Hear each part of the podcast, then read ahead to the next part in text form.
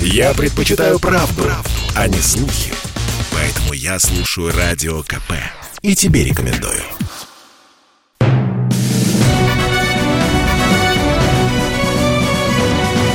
Клуб знаменитых путешественников. Совместный проект Русского географического общества и радио «Комсомольская правда». Здравствуйте, уважаемые друзья! В эфире Клуб знаменитых путешественников. У микрофона постоянно ведущий Евгений Сазонов.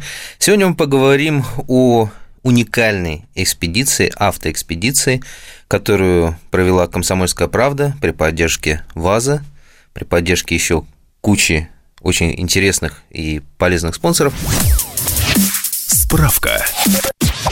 Автопробег «Вперед к Заполярью» проходил с 9 по 19 сентября и был организован «Комсомольской правдой» и Российским военно-историческим обществом. Поддержку ему оказали также «АвтоВАЗ», производитель шин «Континенталь» и мясокомбинат «Черкизовский». На четырех автомобилях «Нива Тревел». Участники пробега преодолели около 5000 километров от Москвы до полуострова Рыбачий и обратно. По пути они посетили Вологду, Медвежьегорск, Мурманск, Кем, Петрозаводск и другие города. Автопробег был посвящен 80-й годовщине начала обороны Заполярья. На полуостровах Рыбачий и Медвежий, где шли ожесточенные бои, участники путешествия возложили цветы к монументам в память о наших войнах. И в гостях у меня сегодня девушка, очаровательная, путешественница, автопутешественница и по совместительству журналист «Комсомольской правды» Дина Карпицкая. Всем здравствуйте. Женя, можно меня тоже уже к знаменитым путешественникам? Да, можно. Поэтому ты и в нашей программе. Вот. Но прежде чем э, Дину мы попытаем на предмет ее уникального опыта по путешествиям от Москвы до полуострова Рыбачий и практически обратно, наша традиционная рубрика «Новости РГО». Клуб знаменитых путешественников. Стартовал прием заявок на гранты Русского географического общества. С 2010 года РГО выделяет средства на проведение фундаментальных и прикладных научных исследований, реализацию образовательных, экспедиционных, просветительских и издательских проектов. Гранты выделяются в трех категориях – инициативные, региональных отделений и медиагранты. В течение сентября-октября принимаются заявки на получение инициативных грантов и грантов региональных отделений.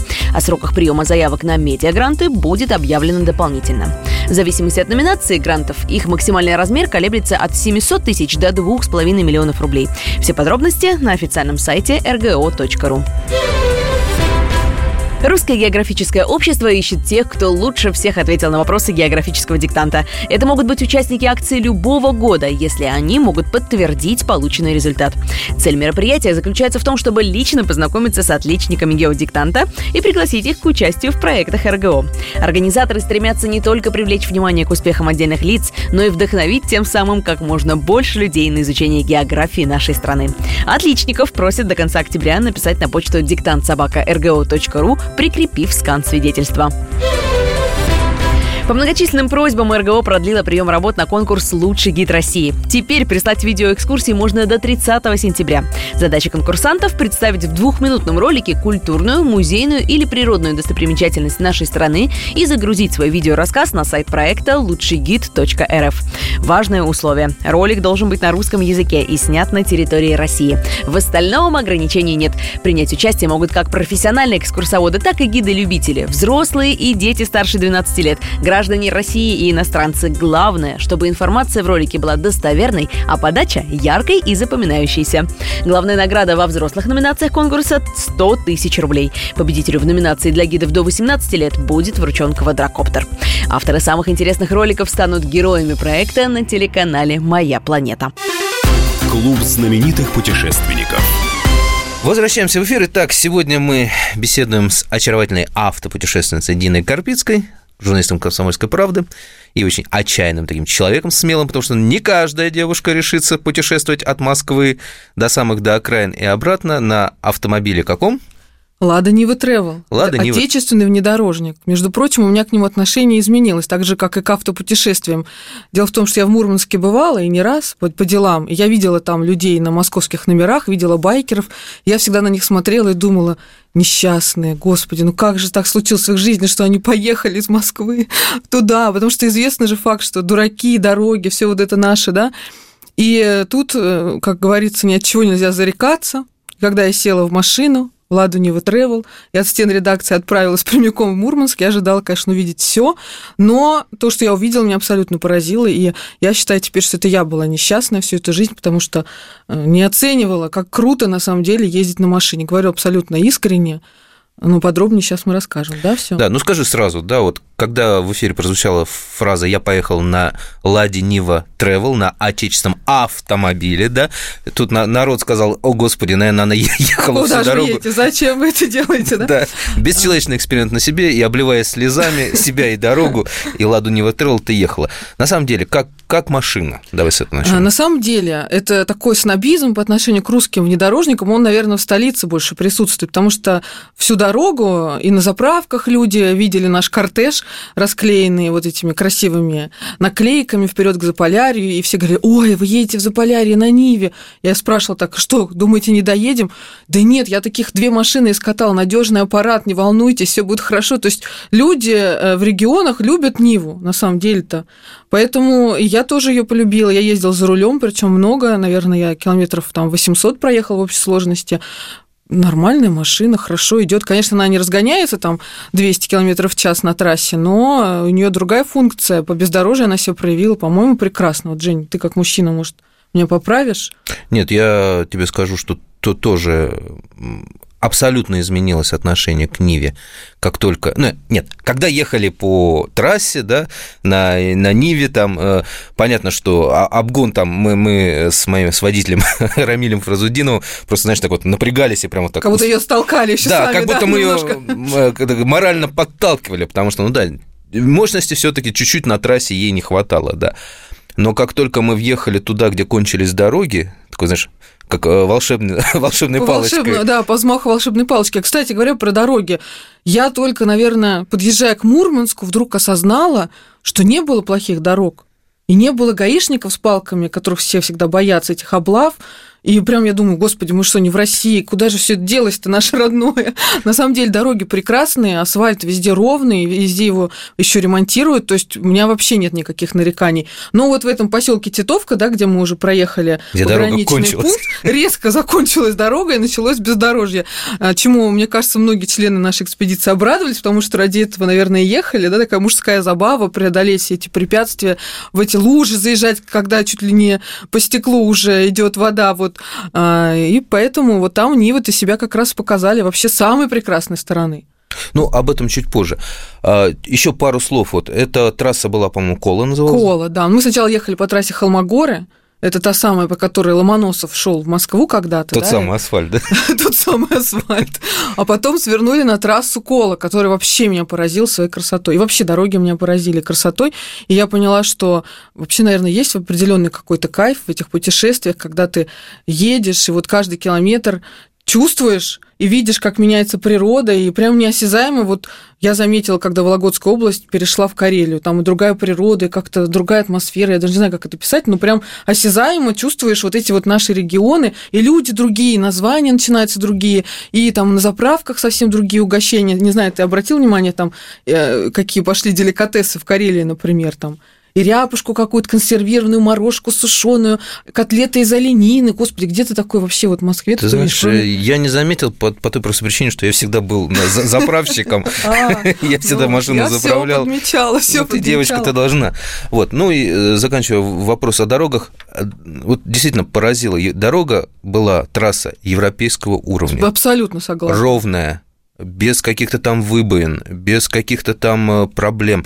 Я в первый раз, наверное, в своей жизни, ну, поскольку я тоже ехал, да, я я мог э, писать э, в дневничке, да, а я мог писать в блокноте, и у меня не прыгала рука, как обычно на, на других трассах. И это, конечно, было удивительно, и мы просто... Удивительно, но факт. Да. Но факт. Я, я думаю, а мы в России, да? Я тоже такой себе поймала. Причем так неожиданно я вышла сфотографировать трассу, ну, в смысле, горы, там, апатиты, и думаю, господи, асфальт же просто как стекло. Он прям был такой новый, что даже отражались в нем горы. Думаю, ё-моё, а действительно-то где же, где же это бездорожье? Нету. Да, как сказал один из моих, моих коллег, говорит, асфальт такой классный, что его хочется съесть. Вот. Но потом... мы не стали есть да, асфальт. Но, но потом, к счастью, асфальт кончился. Да? Это... А мы, кстати, не стали есть асфальт, потому что у нас была с собой колбаса компании Черкизовские. Наш партнер этой нашей экспедиции, они нас снабдили сухим пайком и до самой норвежской границы хватило. Вот Ну, за что кстати, им большое а, спасибо. помогало это тоже, потому что, вот, опять же, мы с моим коллегой в экипаже, которым ехали, периодически мы же от вас все время отставали. Вот, и по- покушать не успевали, и прям так бутербродики себе сделаешь и закинешь. Достаточно Удобно, вкусно. удобно, Да. ничего не могу сказать. Ну, давай про... э, Да, прежде чем мы дойдем до, скажем, бездорожья до полуострова Рыбачий, по которому мы рассекали, а куда... Давай совет вот какой дадим. Куда можно заехать по дороге от Москвы до Мурманска, и что тебя там поразило больше всего? Ай, ну смотрите, я как женщина могу сказать, да, что меня поразило. Довольно очаровательная когда- женщина. которая не, лю- не любила до того путешествия на автомобиле, мне всегда казалось, что это нет отеля, нечего поесть, все какое-то замухрыжное. Ничего подобного. Вот если вы повторите наш маршрут, а у нас будет большой материал на эту тему, где будут указаны все пароли явки, вы останетесь абсолютно довольны. Мы ночевали один день в Вологде, это старый русский город, я всегда хотела в него попасть. Мне всегда представлялось, что это такой милый, городишко, где, значит, пекут блинчики с, мя- с маслом вологодским, где люди такие добрые. И, поли- и, конечно же, палисад. Ну, естественно, палисад. Хотелось посмотреть, что же это такое. Мы ненадолго прервемся. Напоминаю, что в гостях у нас сегодня Дина Карпицкая, журналист, путешественница, автомобилист, участница беспримерного автопробега от Москвы до полуострова Рыбачий и обратно. Я слушаю «Комсомольскую правду», потому что «Радио КП» — это корреспонденты в 400 городах России. От Южно-Сахалинска до Калининграда. Я слушаю «Радио КП» и тебе рекомендую.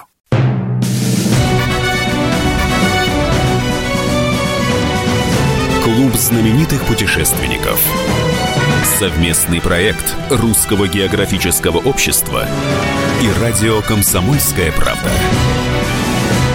И снова здравствуйте, уважаемые друзья. Напоминаю, что продолжается программа «Клуб знаменитых путешественников». У микрофона постоянно ведущий Евгений Сазонов. В гостях у меня очаровательная Дина Карпицкая, журналист «Комсомольской правды», участница беспримерного автопробега от Москвы до полуострова Рыбачий и обратно. Вологда, опять же, к сожалению, был составлен так у нас а, маршрут, что а, как мы потом поняли, времени на то, чтобы нормально осмотреть вот э, ту же Ну, Вологду, ну, не хватало. Ну, все равно общее представление есть, и главное, есть понимание, что путешествия по России стали комфортными, что есть хорошие рестораны, хорошие кухни, что есть хорошие отели, в принципе, доступные цены, хорошие дороги. Я, например, после этого, марш... этого маршрута вот себе такие поставила точки, куда бы я хотела приехать уже более основательно там Там погулять. дня на два, с три, семьей, четыре. там, да, пройтись, пойти, ну, действительно почувствовать вот этот вот эти наши заповедные старинные города, где сохранился и говор свой, и традиции. Это на, на самом деле так уникально. Я э, вообще, можно сказать, немножко благодарна этому карантину и пандемии, что появилась возможность вот так вот посмотреть свою страну. Ну, да раньше куда мы все ехали? О, там Турция. Ну, Турция, ну, Египет. Европа, там ходили, восхищались. Это, конечно, прекрасно. Путешествие по миру ничего не заменит, но вот здесь вот в нашей стране столько удивительных мест, и эта экспедиция действительно меня, для меня открыла новый ну, русский север, который вообще был каким-то для меня темным лесом, так скажем, теперь открылся с прекрасной стороны. А, Следующий город, где мы были, тоже очень интересный, город Медвежьегорск. Не знаю, слышали вообще про такое или не слышали? Но даже те, кто не слышал, все этот город знают Сто заочно, процентов его знают, потому что... потому что там снимали любимый фильм вообще всех времен и народов «Любовь и голуби». Мы с Женей тоже сходили на съемочную площадку, которая на самом деле обычный жилой дом. Алюська, Алюська. Да, я там даже изображала Людмилу Гурченко. И, кстати, неплохо у меня получилось. Я мне кажется, у тебя Я большое даже вошла в в роль тут же, потому что там осталось вот это двор, в- двор деревянный, помните? Ну, все помните из Ну, фильма. в где вот общем, э, ск- скажи просто у всех вопрос. Дом сохранился? Дом сохранился, и он жилой, и он переходит вот э, из рук в руки. То есть никакой не музей. Та женщина, бабушка, которая жила в этом доме, когда Меньшов снимал этот фильм, она его выставила на продажу в тяжелые времена 90-е и купил этот дом житель Медвежьегорска Евгений Шульга.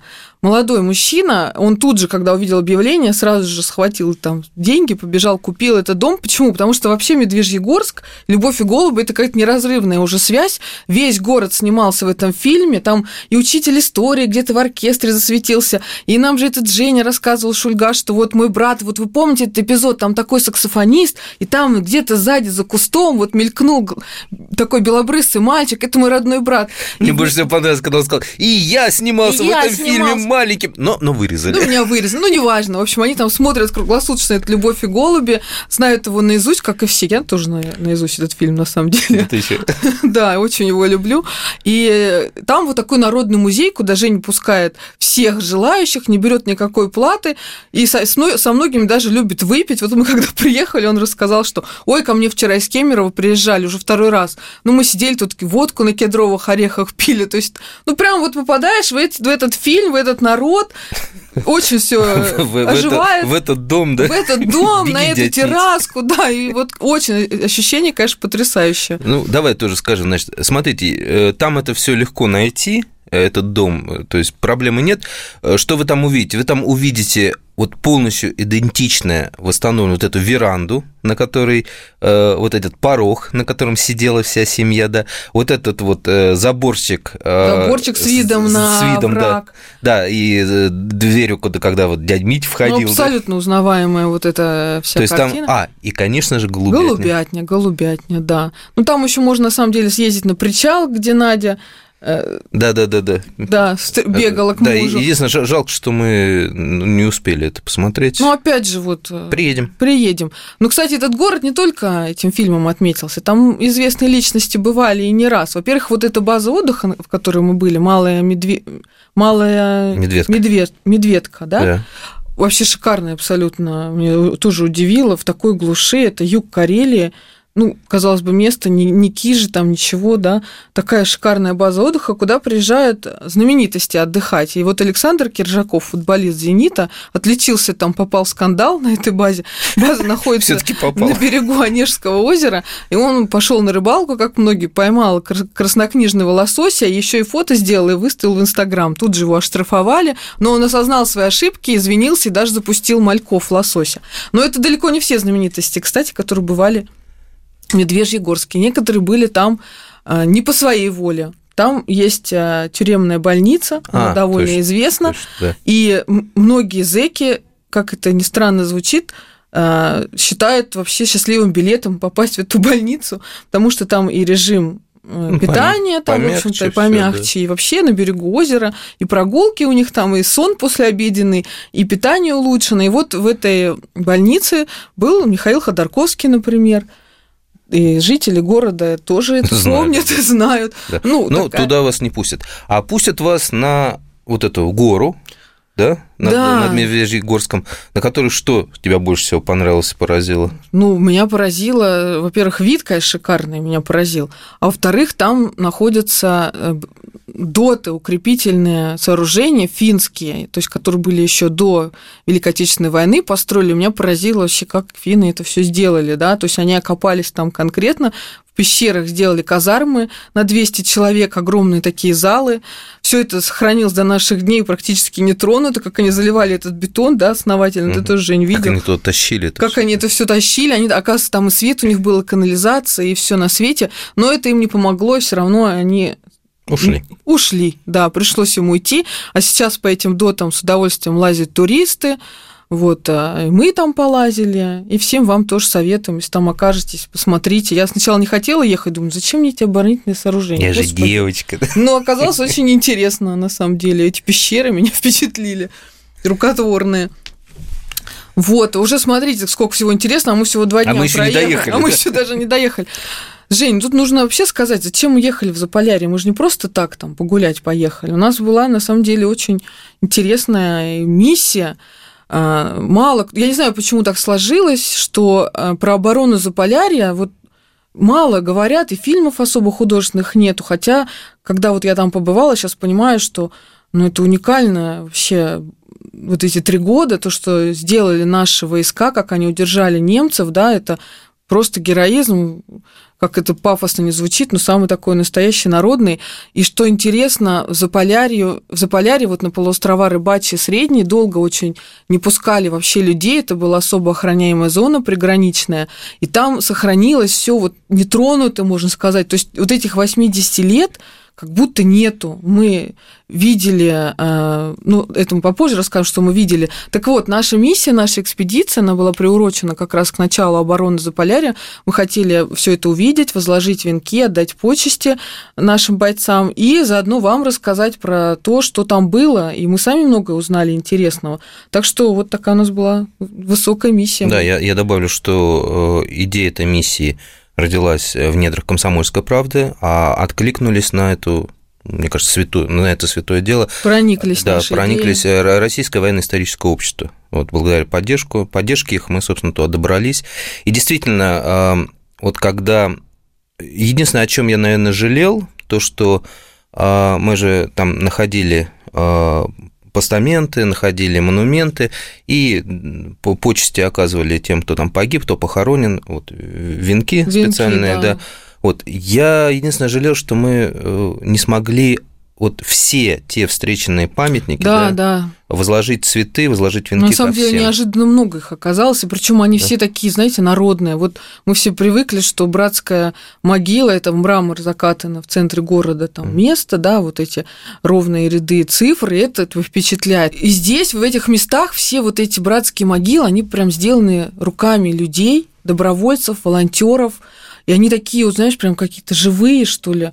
Как будто вот только что... У меня такое было впечатление, что вот война еще идет, и вот здесь хоронят бойцов, там лежат эти каски, лежат а, даже, я видел там автоматы, пули бойцов, все вот такие холмики, поросшие травой, еще осень же была, да, вот это ягоды, княженики эти красные, капли крови, ну, я вообще девушка с воображением, и вот это все мне так вообще предстало, и, и там еще стоит эта церковь, тоже построена на народные деньги, и монумент, который там тоже какое-то там предприятие поставило, и вот этот колокол, да, который бьют, и он так долго-долго так дзынь. И когда вот я была как раз на этом кладбище братском, и этот колокол звонил, и все эти вот холмы, я прям, честно говоря, даже заплакала, потому что настолько это все близко оказалось, и вот ощутимо ощутимо. И до сих пор волонтеры туда приезжают каждый год, проводят поиски, находят останки и немецких бойцов, там и наших, и все это наших захоранивают, пытаются установить личность. Конечно, это очень сложно уже спустя 80 лет сделать. Ну да, там много но работа идет. тоже остается, да. И как говорится, если ну, война не закончена, пока не похоронен последний боец. Так вот, Заполярье, она похоже, да, что продолжается. продолжается.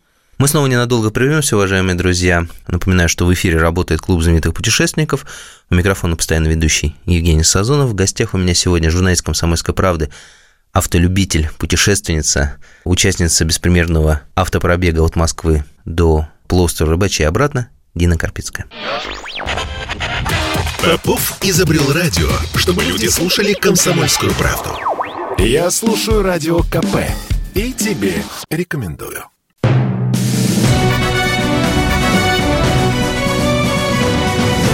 Клуб знаменитых путешественников.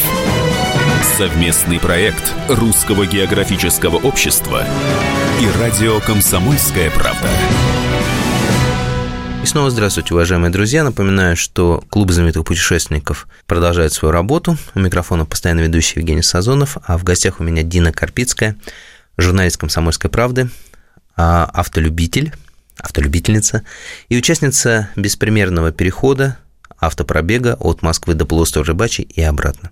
Вот а, опять же начали говорить о горе Мустатунтуре, вот, на которой закрепились тогда немцы, которые штурмовали наши. Вот, э, меня что больше всего поразило, наверное, на всю жизнь я запомню, когда мы на эту гору поднимались. Эта гора, ну такая, не очень э, приятная для подъема, да, это не туристическая Довольно гора. Довольно отвесно там. Довольно отвесно, то есть там Скользко, нужно по холодно, камням. Мокро. Да. И все равно, я, я просто, вот когда туда мы шли, мы лезли туда, мне мысль не оставляла вот какая. Вот мы налегке, в современной одежде, в теплое время года, а без каких-то там, без какого специального снаряжения, да, без оружия, да, мы идем туда нам очень сложно туда залезть. Я не представлял, как наши войска, как наша морская пехота, да, там же рассказывали, что ребята перед, там, в холодное время года, перед э, боем, да, снимали каски, надевали без козырки, да. Это вот они в последние уже, когда шли штурмовать. Да, штурмовать. Три, три года. И вот в эти, эту гору, как они лезли, как... А сверху их поливали огнем фашисты, чтобы вы понимали. То есть они были абсолютно открытое пространство, видны как на ладони. Это какое надо было иметь мужество, да, и вообще вот чтобы ну, туда ж, вообще... Я, я не представляю, чтобы я вот как бы я себя вела во время войны. И когда мы, кстати, поднялись в эту гору, там до сих пор лежит фашистская вот эта колючая проволока, укрепление. Да, там вот валяются, целые бухты этой проволоки. Валяются вообще. гильзы, и я не знаю, это вот круче любого музея и любого просмотренного фильма. Вот так своей кожей, на своей коже ощутить вот это, не знаю, потрясающе. Да и, и понять, что место. слова про подвиг это не слова, да. То да, есть, да. Когда ты сам прочувствовал, Это вообще не прошел... пафос, это реально вот такой подвиг настоящий.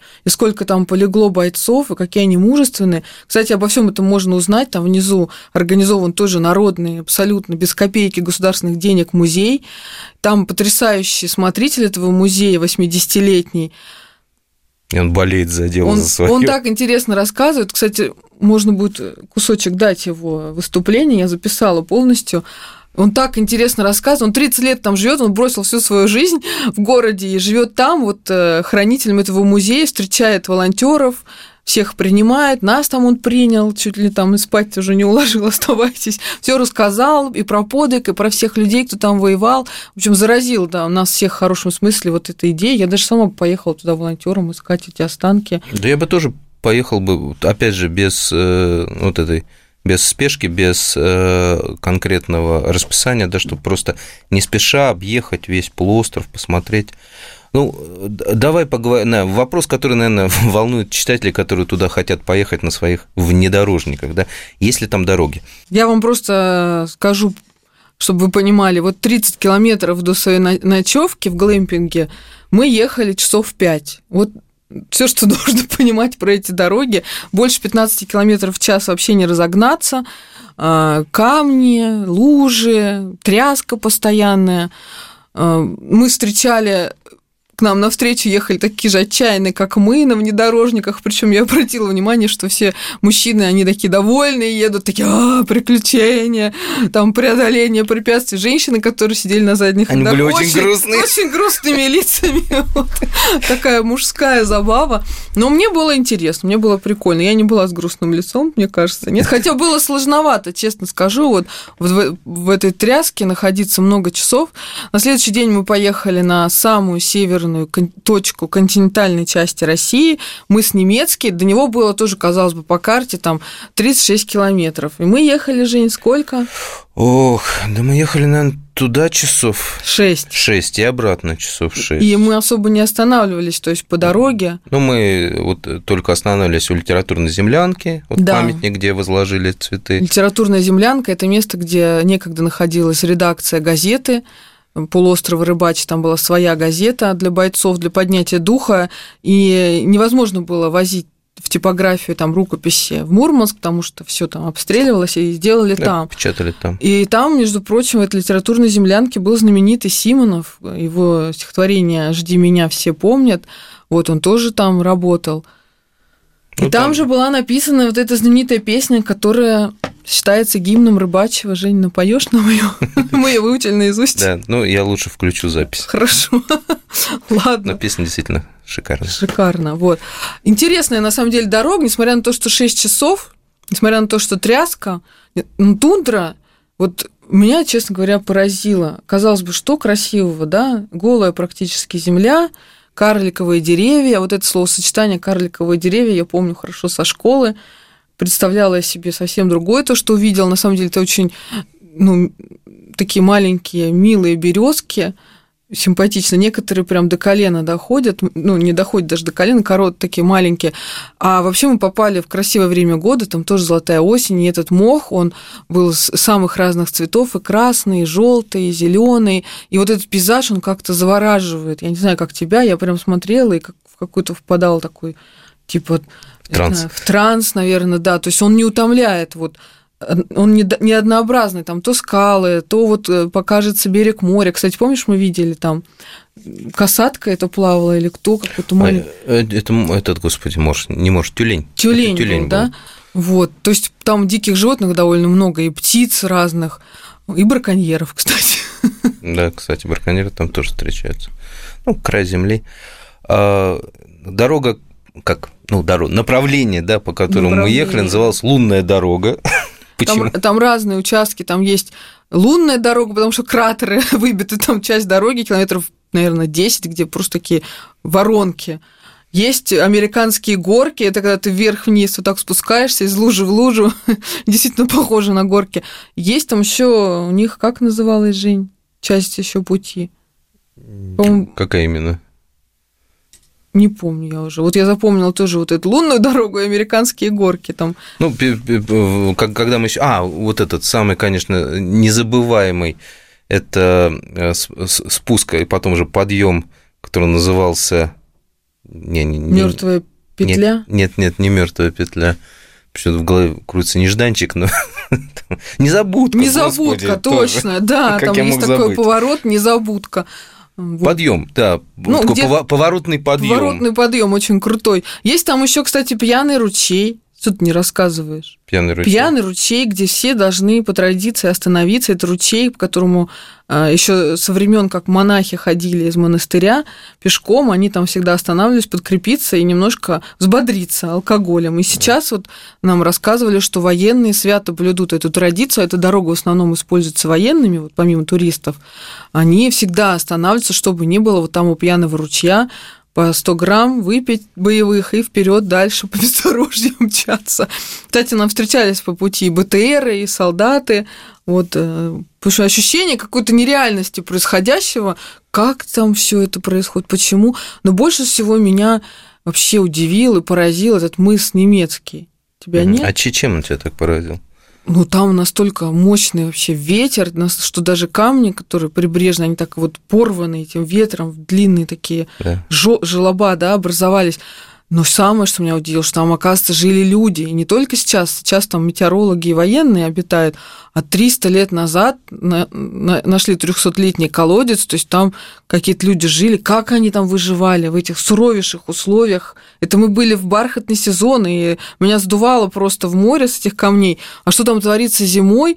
Но на самом деле э, нам объяснили, что там проходили торговые пути. Это было место такое довольно ну, оживленное. оживленное. И там вот, наверное, какие-то верфи корабельные, не знаю, там рыбаки опять же жили. Ну, то есть условия суровейшей жизни, и все равно там есть жизнь. Да. Вот что меня поразило. Ну, мне больше всего понравился, конечно же, маяк на этом мысе. Живописнейший маяк, и э, не знаю, ну такое место, это просто сложно описывать, нужно просто там побывать и почувствовать вот энергетику. То есть это край земли, очень такой недружелюбный, ветреный, но в этом какая-то своя есть прелесть.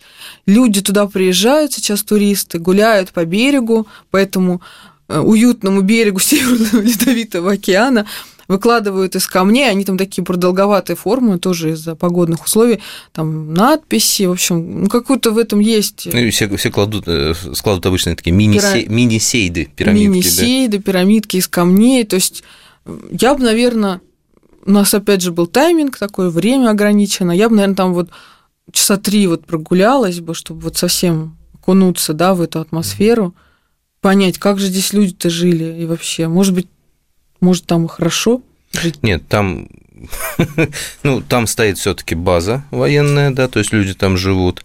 Там э, около маяка еще тоже такой пост военный, да, Естественно, там висит так, проход запрещен. Да, не фотографировать, не, не, снимать. не снимать. А еще меня удивили вот эти нит, натянутые тросы, чтобы люди в пургу по, по ним ходили на работу и обратно. То есть без этих тросов там просто да, теряешься. На радиолокационную станцию да, от маленького. В белой пучине, вот, да. Не белой знаю. мгле. Белой мгле. Такое место очень сильное по впечатлениям. Они, конечно, не сравнятся там с отдыхом на море, наверное.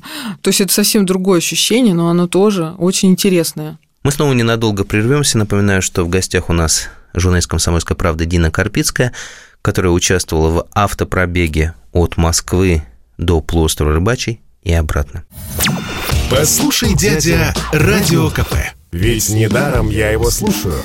И тебе рекомендую.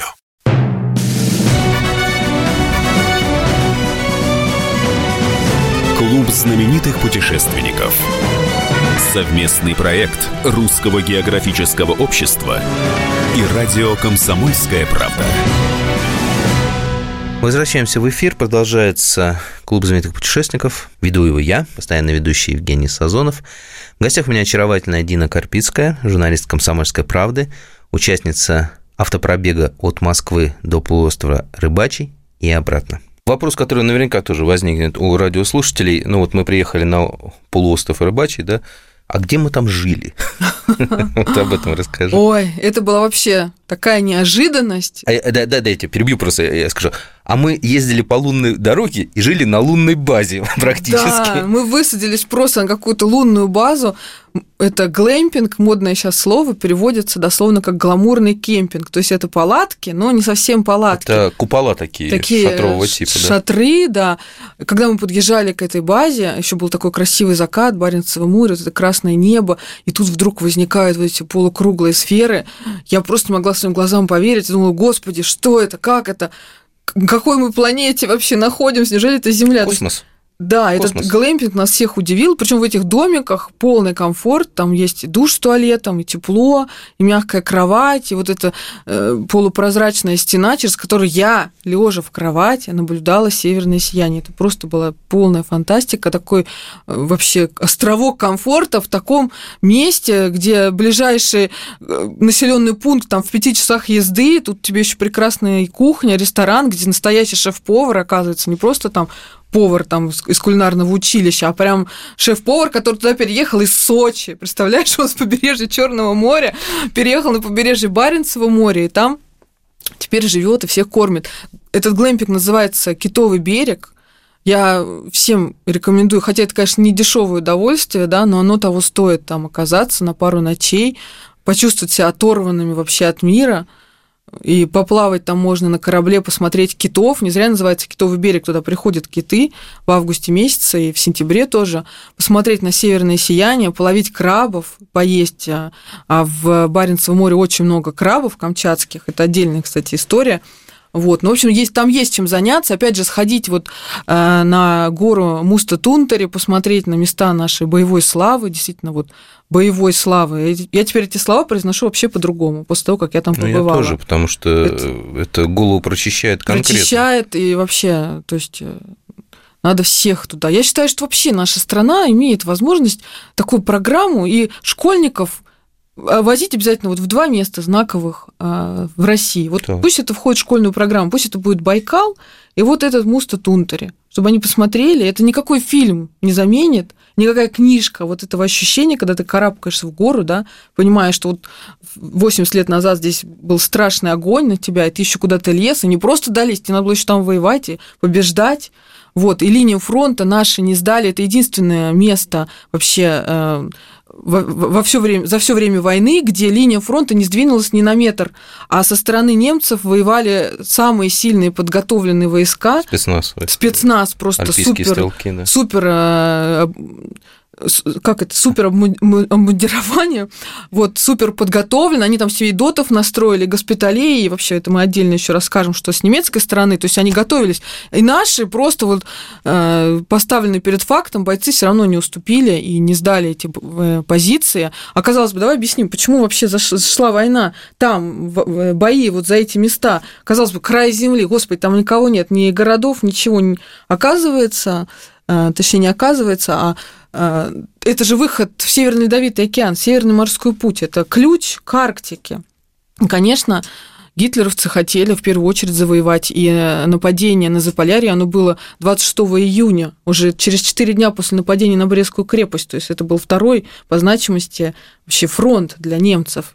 И вот там такой героизм был. Поэтому, если вы окажетесь в этом глэмпинге, или даже если вы не окажетесь, все равно поедете в Заполярье, просто где-то там рядом будете жить, обязательно сходите на эту гору, сходите в этот музей, вы увидите все по-другому. Ну, опять же, к вопросу о том, насколько были подготовлены немцы, э, маленький момент – это то, что они там строили всю инфраструктуру, то есть они приходили всерьез и надолго, и там до сих пор сохранилась так называемая Швабская дорога да, дорога, которая и через 80 лет выглядит лучше, Тут чем нужно лунная. отдать должное, конечно, немцам, их педантичности. Шва построили эту дорогу по заказу фашистской Германии за деньги, то есть это был контракт, и сделано так на совесть, что вот до сих пор 80 лет, и сейчас по ней ездит военная техника, и мы по ней ехали, прекрасная дорога. Давай еще раз пробежимся по моментам. Значит, на полуостров Средний и Рыбачий ехать надо хотя То- бы раз в жизни. Обязательно ехать хотя бы раз в жизни, обязательно ехать на внедорожнике, иначе вы там все колеса потеряете. Готовиться к этой поездке, потому что, несмотря на то, что там вроде дорог немного заблудиться, очень легко. Да, что Вот. мы с успехом и делали. Скачивайте карты, заранее изучайте маршруты. Связи там нету практически нигде, там сотовые, Не сотовые работает. операторы не Поэтому работают. хорошая дальнобойная рация должна быть у вас. То есть это не такое путешествие, что сегодня поехал там и все. Нет, это нужна подготовка. Вот, но ехать туда стоит. Проблемы с размещением, в принципе, там нет. Ну, если, конечно, заранее вы договоритесь с глэмпингами, там их несколько. Там несколько глэмпингов разных по цене, то есть э, на весь э, Спектр лю- доходов. да, найдется там, где пожить. В конце концов, можно даже в этом музее у этого смотрителя договориться и переночевать. Он Да. с удовольствием Но пустит. все-таки за небольшую китовый денежку. берег, он чем прекрасен? Все-таки это берег, это море, это э, сияние. сияние, да. А, баня великолепная, кстати. Да, баня там с э, купелью, с водой морской. Да, си- сидишь в горячей этой бочке, смотришь на северное сияние, и вот оно, счастье. Значит, по автомобилям э, не обязательно тащить туда дорогой внедорожник, да? Лада Нива вполне справится с тем маршрутом, плюс ее можно всегда починить легко и просто, в отличие от не- внедорожников импортных, и дешевле в сто раз. Вот. Мы довольны остались. Я изменил отношение к Нива, Нива, Нива Travel. Но и бензина мало жрет еще, ко всему Э, прочему. Ну, она мало жрет, все-таки, если быть честным, на вот этих вот на сложных участках, но, на, но опять трассе, же, да? она не, не для трассы, она для мест, мест, где нет бездорожья, как недаром же шутят, да, нам проще построить Ниву Travel, чем сделать хорошую, Хорошую дорогу. И я еще всем советую, если есть время, вот поехать именно на машине, увидеть все то, что мы увидели. И на обратной дороге там много чего есть посмотреть. То есть не скучный маршрут вообще ни разу. Если взять несколько дней, там вот три дня, как мы ехали до Мурманска, это и комфортно по расстояниям, не так утомляет, и приезжаешь в интересные города с интересной историей, с интересными местами. Везде очень радушные люди, всех встречают, всех кормят, поют. И вообще север – это такое уникальное место в России. Там в любой дом постучишься, и всегда тебе помогут. Вот такие отзывчивые люди. Ну, то, что там иначе не выжить. Все понимают, что такое зима суровая, и как бывает э, в ней плохо, если тебе никто не помогает. Наша программа подошла к концу. Напоминаю, что в гостях у нас была Дина Карпицкая, журналист «Комсомольской правды», автопутешественница и участница беспримерного автопробега от Москвы до полуострова Рыбачий и обратно, который организовали Российское военно-историческое общество, «Комсомольская правда» и «АвтоВАЗ». Путешествуйте, открывайте русский север, ну и, конечно же, изучайте географию, царицу наук. Прощайте, скалистые горы, На подвиг отчизна зовет. Мы вышли в открытое море, Суровый дальний поход. А волны стонут и плачут, и плещут на борт корабля. Растаял в далеком тумане рыбачий, родимая наша земля. Растаял в далеком тумане рыбачий, родимая наша земля. Корабль наш упрямо качает Крутая морская волна.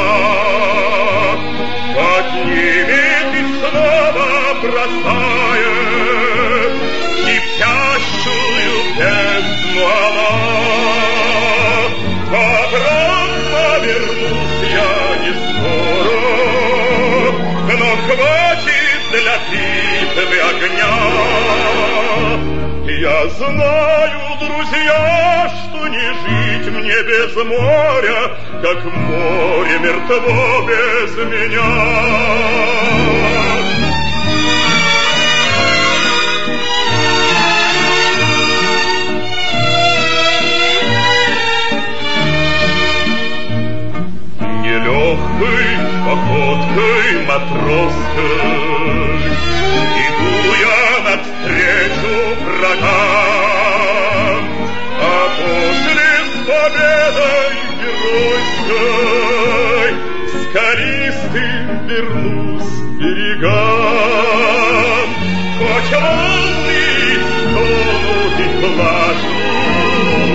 И плещут на борт корабля, Но радостно встретить героев рыбачий Родимая наша земля. Но радостно встретить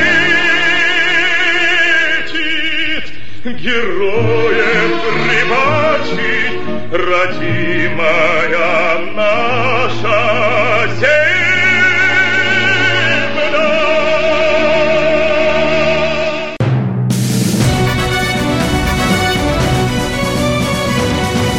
Клуб знаменитых путешественников. Совместный проект Русского географического общества и радио «Комсомольская правда».